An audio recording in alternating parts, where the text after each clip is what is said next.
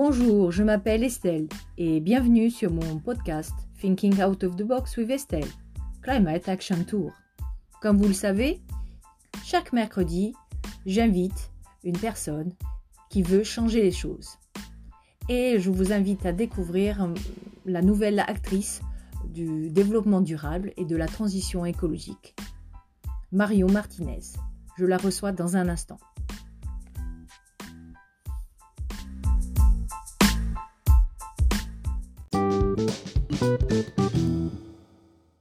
D'accueillir euh, Marion Martinez, fondatrice de Rupture Engagée depuis 2009. Elle accompagne les professionnels et les particuliers dans la réussite de leur, de leur transition écologique et dans leur démarche RSE, responsabilité sociétale des entreprises. Mais elle est aussi briseuse de cœur, cœur pollueur. Bonjour Marion, comment vas-tu? Bonjour Estelle, ça va et toi? Super, super. Ravi de t'accueillir. Bah, ouais, ravi de t'accueillir. Bienvenue sur mon podcast. Alors, dis-nous tout sur ton parcours perso et pro. Alors écoute, euh, alors déjà ce que ce que je dois préciser, c'est que j'ai pas créé mon entreprise en 2009, mais en 2019. Euh, et si j'ai créé cette entreprise, bah, c'est à la suite de plusieurs étapes euh, dans ma vie.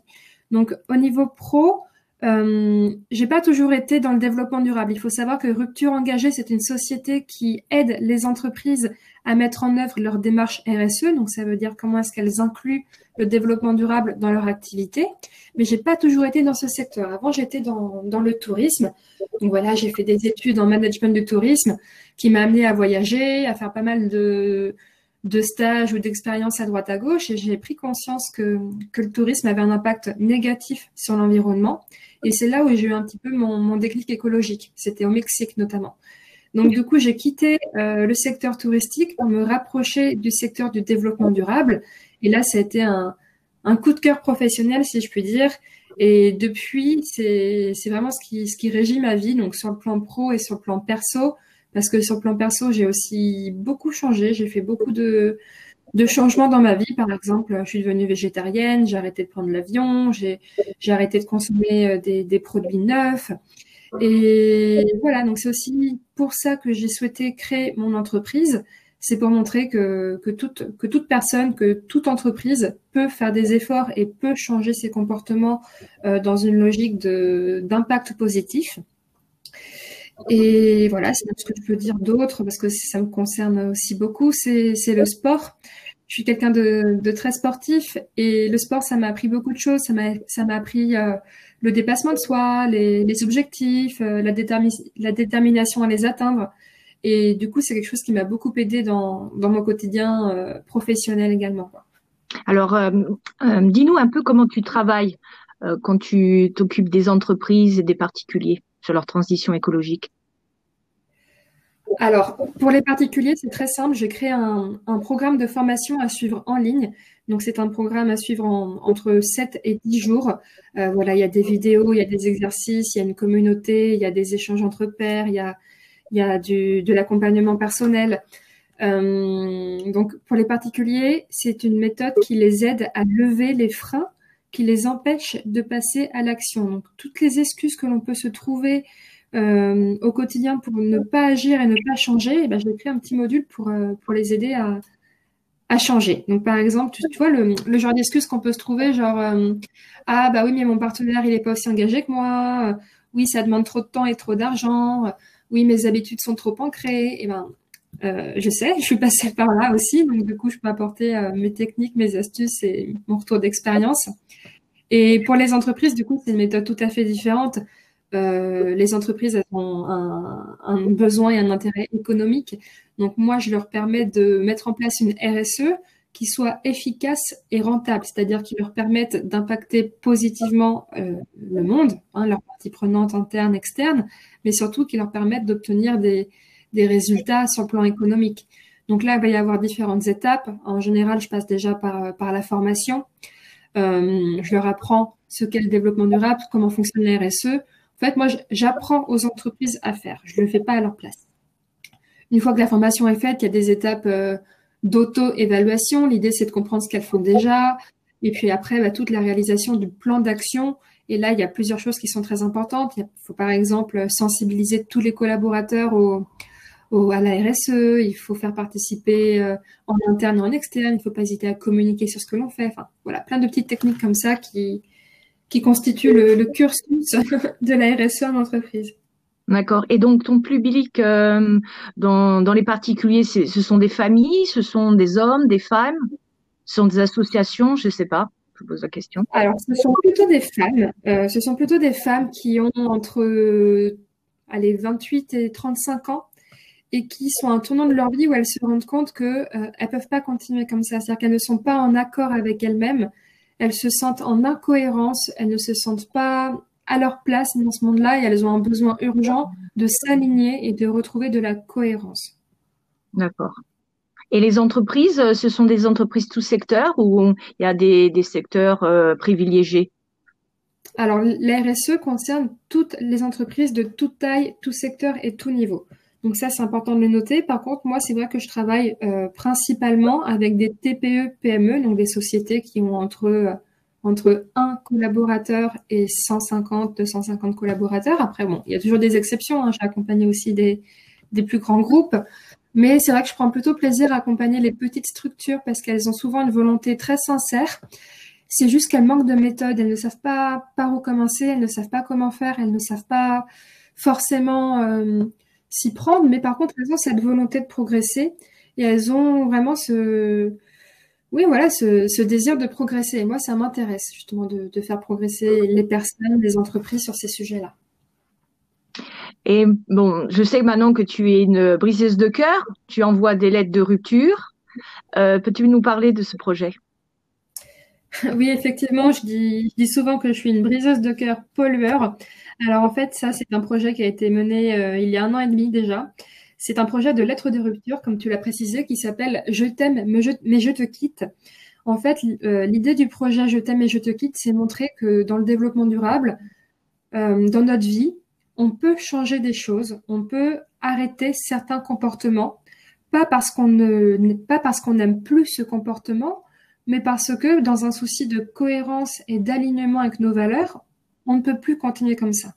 Donc, je vais prendre l'exemple euh, de la viande. Moi, je suis devenue végétarienne il y a, il y a 4 ou 5 ans maintenant. Et souvent, la principale réaction que j'ai quand je dis que je suis végétarienne, c'est, c'est des personnes qui me répondent Ah, moi, je pourrais, je pourrais jamais, j'aime trop la viande. Et moi, je leur dis oui, mais moi aussi, j'aime trop la viande. Enfin, je n'ai pas arrêté d'aimer la viande. C'est pas que je n'aime plus ça. C'est pas parce que je n'aime plus que j'ai arrêté. C'est juste que l'impact que ça a sur ma santé, sur l'environnement, euh, est bien supérieur à mon plaisir. Et le projet Je t'aime et je te quitte, c'était pour montrer ça, que l'on pouvait arrêter un comportement, donc la viande, le bain, les bouteilles en plastique, euh, les, plein de choses, euh, pas parce qu'on n'aime plus ce comportement, mais parce qu'on a un besoin de cohérence. Et donc j'ai lancé ce projet euh, auprès du grand public en, été de 2019 et j'ai récolté euh, une centaine de lettres de rupture de plein de personnes au profil très différents qui ont rédigé cette lettre. Donc c'était rigolo parce que c'était un petit peu un petit peu raconté, c'est-à-dire que toutes les lettres devaient commencer par cher, cher comportement, donc cher bouteille en plastique, on a passé beaucoup de bons moments ensemble. tu m'as beaucoup euh, aidé à me réfléchir, enfin plein de choses comme ça, et terminé par mais c'est plus possible. Je t'aime, mais je te quitte. Adieu la bouteille en plastique. Et voilà, c'est un projet du coup qui a permis de sensibiliser plein de gens pour leur montrer que que toutes les personnes qui, qui font l'effort de changer ne le font pas forcément par pur plaisir, mais par conscience environnementale et écologique et que du coup, on, peut tous y arriver si, on se met dans cet état d'esprit. Oui, super. Et euh, du coup, tu, vas relancer euh, exactement le même type de, projet ou, ce projet est actuellement terminé? Non, ce projet est actuellement terminé. Après, je, je continue à le faire vivre, c'est-à-dire par exemple, toutes les semaines sur Instagram, je publie une lettre de rupture euh, avec une alternative, avec euh, des prises de conscience de pourquoi est-ce que le comportement est néfaste. Donc, je continue à faire vivre le projet. Là, bientôt, pour Noël, je vais aussi faire euh, ressortir les, les, lettres de rupture spéciales Noël, avec par exemple le foie gras, les emballages cadeaux, les cadeaux qui viennent de loin, des choses comme ça. Mais voilà, je ne pense pas relancer sur du court terme, en tout cas, un nouveau projet de, de lettre de rupture. Maintenant, je me concentre plutôt sur les entreprises, en fait. Alors du coup, euh, sur le euh, RSE, quel mythe commun euh, à propos donc de ta profession et de ton domaine tu peux nous démystifier? Les choses qu'on dit souvent et qu'en fin de compte dans la réalité c'est pas c'est pas exactement pareil. Alors, alors en fait, on, dit la RSE parce que c'est la responsabilité sociétale de l'entreprise. Et quand on parle de ça, vous savez, souvent on parle de, normes. Il y a une norme notamment qui s'appelle la norme ISO 26000 euh, qui vient expliquer comment intégrer la RSE dans son entreprise. Donc ça donne des idées de bonnes pratiques, ça donne un cadre, ça explique les étapes, les méthodes. Et souvent les entreprises, quand elles entendent normes ISO, elles pensent à la 9001 ou la 14001 et elles se disent Ouh là là, non, non, non, euh, moi je ne souhaite pas me rajouter une contrainte supplémentaire. Et c'est ça le souci de, de la RSE aujourd'hui. Enfin, même si c'est de moins en moins le cas, ça l'est encore. On a, les entreprises ont toujours cette impression que la RSE, c'est une contrainte. Une contrainte qui va leur coûter du temps, qui va leur coûter de l'argent, qu'elles sont obligées de faire parce que, euh, parce que les clients le demandent, parce que les investisseurs le demandent, parce que les collaborateurs en ont besoin mais elle ne voit pas encore cela comme une opportunité. Et moi, mon travail, c'est justement de montrer que la RSE, c'est pas une contrainte qui coûte de l'argent et du temps, c'est au contraire une méthode, une opportunité qui va en permettre d'en gagner et d'en rapporter. Là, par exemple, on est en pleine crise sanitaire, euh, c'est compliqué, le, système des entreprises est compliqué en ce moment, mais la RSE, c'est un parfait levier, c'est un parfait moyen pour sortir de cette crise, puisque ça permet de remettre du sens et, les principaux besoins au cœur de la priorité des entreprises. Euh, très bien. Et euh, euh, à, ton avis, aujourd'hui en France, combien de d'entreprises se, se, projettent sur une démarche RSE Est-ce que ça devient quelque chose de courant? Alors, les chiffres disent que oui. C'est-à-dire qu'il y a, des statistiques qui disent par exemple que 90% des entreprises font de la RSE, même quand, elles n'ont pas d'obligation légale ou réglementaire d'en faire. Mais finalement, on, fait tous de la RSE sans le savoir. Et c'est pas parce qu'on mène une action RSE par-ci par-là qu'on peut dire qu'on fait de la RSE. Donc, ce qu'il faut mettre en parallèle de ce chiffre, c'est qu'il y a que 25% des entreprises on parle de TPE, de TPE-PME, qui ont une démarche RSE structurée avec un plan d'action et des indicateurs. Donc finalement, ce que l'on voit, c'est que beaucoup d'entreprises, 9 sur 10, vont dire oui, oui, on fait de la RSE, mais finalement, elles vont être très, très peu et en faire réellement. D'accord. Euh, et donc tout ce, tout ce parcours euh, et euh, donc dans, l'écologie et dans la RSE, euh, où tu prends tes ressources, où tu de, de quoi tu t'inspires pour tes démarches? euh, Je m'inspire, je m'inspire beaucoup des autres, hein, évidemment. Moi, je suis quelqu'un qui, qui suis très active sur le réseau LinkedIn, donc je publie beaucoup de choses et surtout je lis beaucoup de choses. Donc, j'ai pas forcément une source d'inspiration. Mais par contre, euh, je m'inspire de, de, centaines d'experts et je crois que c'est là toute la puissance euh, du réseau LinkedIn, c'est qu'on a accès à l'expertise de, de beaucoup de personnes sur des sujets qui peuvent être très spécifiques. Donc, euh, donc évidemment, après je m'inspire, je m'inspire du GIEC, je m'inspire de l'ONU, je m'inspire du Global Compact, je m'inspire de toutes ces institutions qui sont incontournables en RSE. Mais je crois que c'est vraiment la, la force du collectif et toutes, euh, toutes les personnes qui, qui se donnent du mal et qui prennent la peine d'informer sur ces sujets-là qui m'inspirent euh, le plus. Hum, est-ce que tu as aussi euh, des personnes qui, qui ont influencé ton parcours ou qui t'influencent toujours dans tes démarches professionnelles? Oui, bien sûr. Il y en a plusieurs. je crois que la première personne qui, qui m'a influencé dans, pas dans la RSE, mais dans mon projet d'entrepreneur, dans mon projet de création d'entreprise. C'est un ami que j'ai rencontré il y a quelques années. Et je me rappelle, il, avait 27 ans, moi j'étais un petit peu plus jeune. Et, il avait déjà créé son entreprise, euh, ça tournait bien, il y avait plein de projets, il partait en déplacement euh, à droite à gauche pour faire vivre son entreprise, etc. Et moi, j'étais assez impressionnée et je me, je me rappelle très très bien lui avoir dit, waouh, euh, je sais pas si moi, à 27 ans, je serais aussi proche euh, dans la réalisation de mes projets et de mes rêves. Et je me rappelle très très bien lui avoir dit ça. Et voir quelqu'un de jeune, mais aussi de passionné, et même si on n'était pas sur le même secteur d'activité, on avait tous les deux cette qualité de, de la passion. Voir quelqu'un réussir, ça m'a vraiment donné euh, l'inspiration d'y aller moi aussi. Je me suis, il m'a vraiment, il m'a vraiment donné des clés qui m'ont permis de comprendre que j'étais pas trop jeune, que j'étais euh, forcément euh, l'experte de quelqu'un, que j'avais forcément quelque chose à apporter euh, aux autres. Donc cette personne, elle m'a beaucoup influencée car sans elle, je suis certaine que j'aurais pas créé aussitôt, en tout cas, mon entreprise. une autre personne qui m'a beaucoup aidée et m'a beaucoup inspirée, c'est mon premier, mon premier chef. J'ai eu de la chance que je suis tombée dans une structure qui, qui m'a tout simplement laissé ma chance et qui m'a fait confiance. Et j'ai eu un, un, chef, un directeur qui, m'a vraiment donné, euh, bah c'est ça, toute la confiance, les moyens, les encouragements. Euh, voilà, il a cru en moi et c'est quelqu'un qui du coup a, propulsé euh, ma carrière, qui vraiment m'a permis aujourd'hui d'en arriver là en fait. Et euh, du coup, euh, dans, son, dans ton parcours, euh, j'imagine, de, d'entrepreneur, tu as dû souvent, ou souvent avoir des, des, échecs, je dirais. Est-ce que tu peux nous en citer un et, et qu'est-ce que tu as appris de, de cet échec? Qu'est-ce que, qu'est-ce que ça t'a enseigné? Oui, ben, moi je dis souvent que, que récemment j'ai fait une erreur qui m'a fait perdre six mois, mais qui m'a fait gagner 5000 euros. Euh, qu'est-ce que ça veut dire? Ça veut dire qu'au début de mon projet entrepreneurial, en fait, j'ai souhaité, avant de m'adresser aux entreprises, m'adresser aux particuliers. Donc le programme de formation dont je t'ai parlé tout à l'heure, tu sais, pour, euh, pour les particuliers, j'ai travaillé dessus euh, pendant six mois. Ça a été, c'est un sacré boulot hein, de, de, créer un contenu de formation. Euh, j'ai travaillé dur dessus.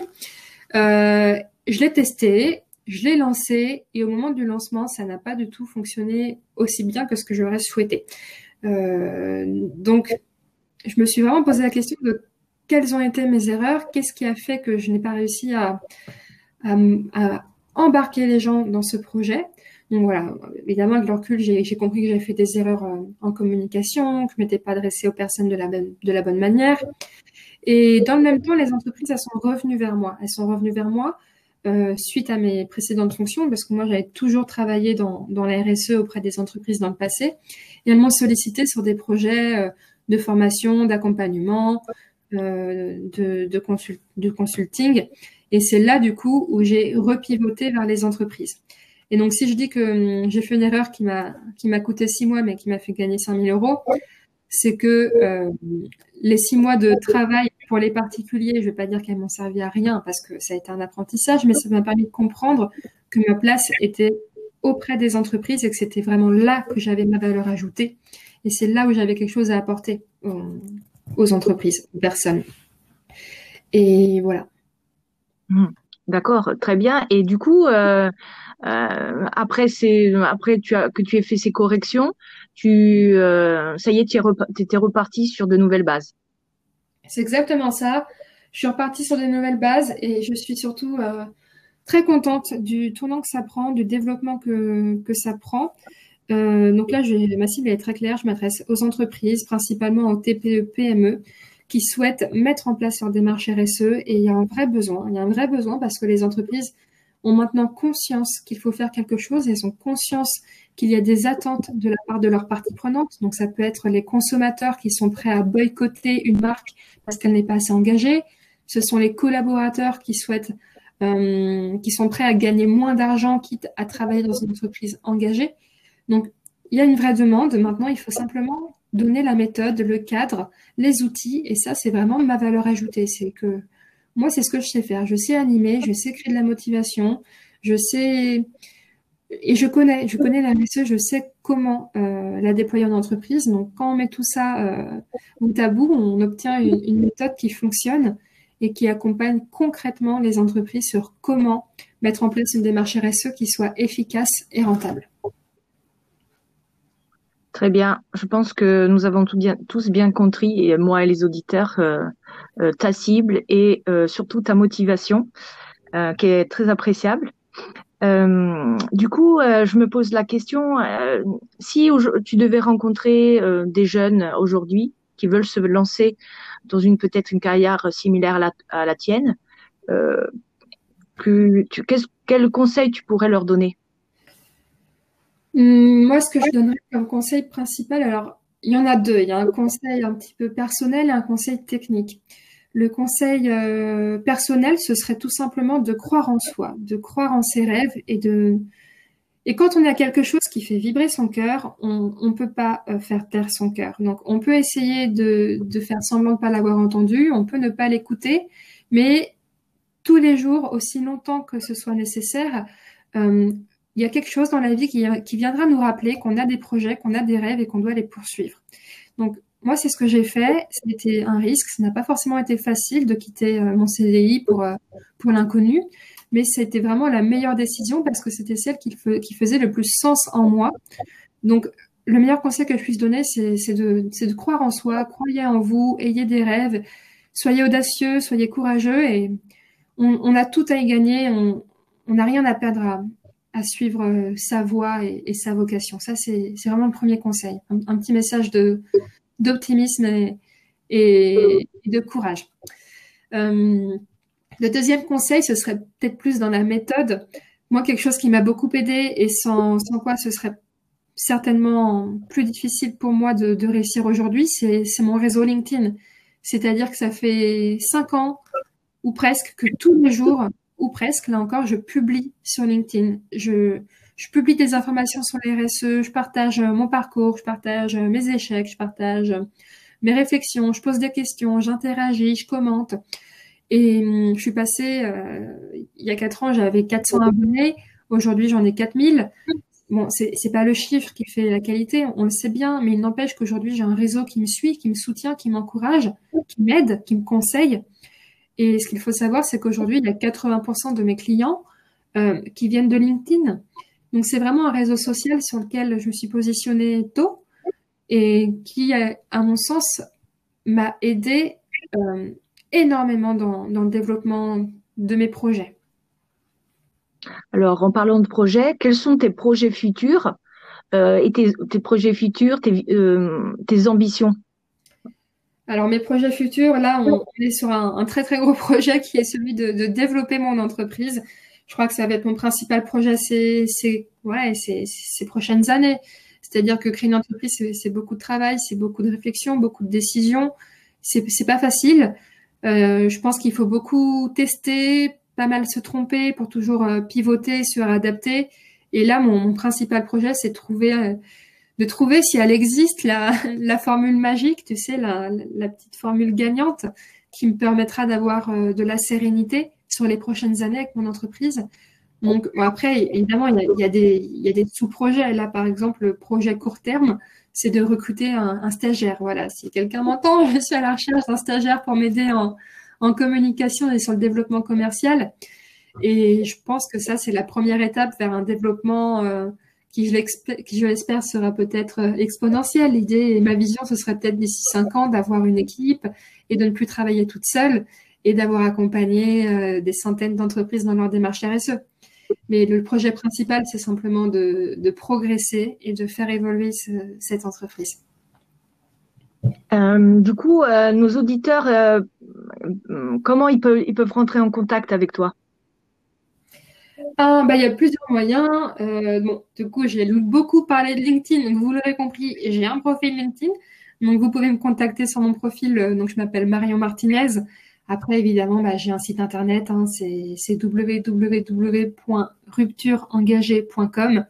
Et voilà, il y a tous les réseaux sociaux associés, donc comme euh, Facebook, Instagram.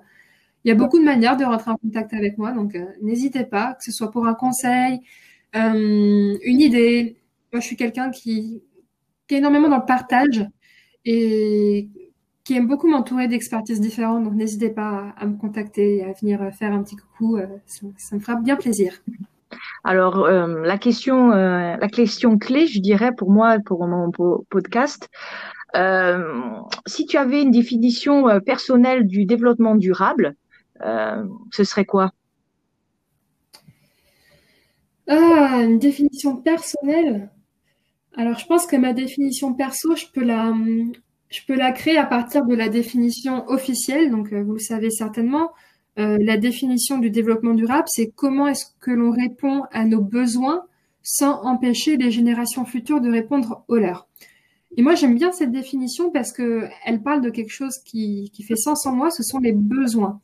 Et je pense qu'en développement durable, la première étape, c'est de se poser la question de ses besoins. Et ce que j'ai compris, c'est que la plupart de nos besoins sont finalement plutôt des plaisirs.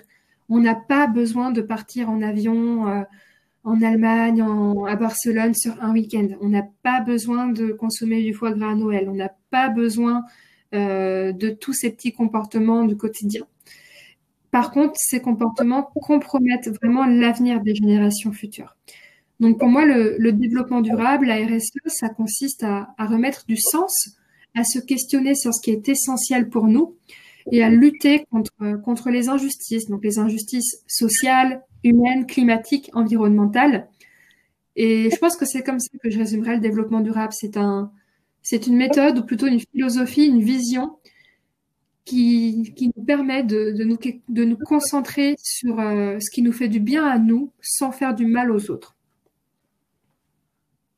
Et euh, et comment tu vois euh, donc euh, quelle est ta, vision de, ta vision d'entrepreneur sur euh, les actions des actions pour le climat tu penses que ça se développe?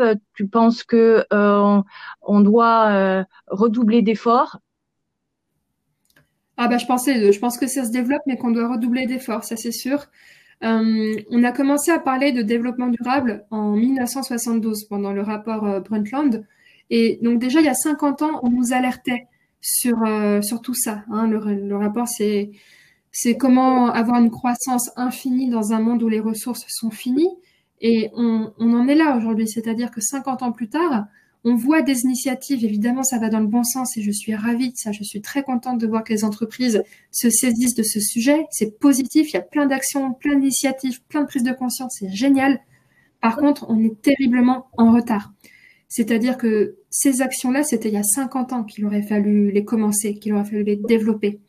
Et maintenant qu'on se retrouve un peu au pied du mur et qu'on entend parler de ça tout le temps, eh ben oui, on voit que ça se bouge et c'est top par contre, redoublons d'efforts ou triplons ou, quadruplons d'efforts, même parce que euh, parce qu'on est très en retard et que le climat, il, ne va pas nous attendre. Hein. les catastrophes naturelles, les catastrophes sanitaires, elles, elles avancent à un rythme euh, inquiétant, je pense.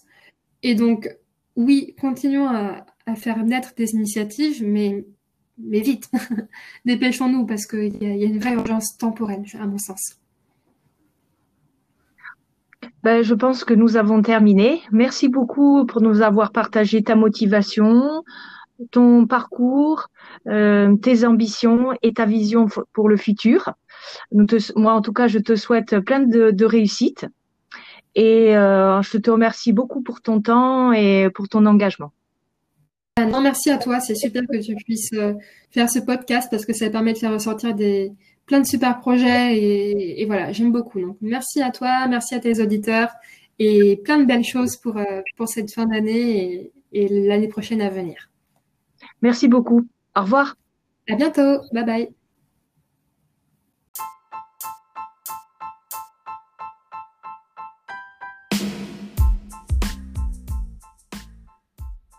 Merci encore à Mario Martinez pour son temps sa détermination et ses engagements. Retrouvez mes podcasts sur Google Podcast, Apple Podcast et sur euh, Spotify, Breaker et plein d'autres. Merci de liker, partager et donnez-moi des étoiles. Ce podcast était le dernier de 2020 et je vous retrouve très vite avec de nouveaux acteurs du changement. À très vite et bonne, fête de fin d'année.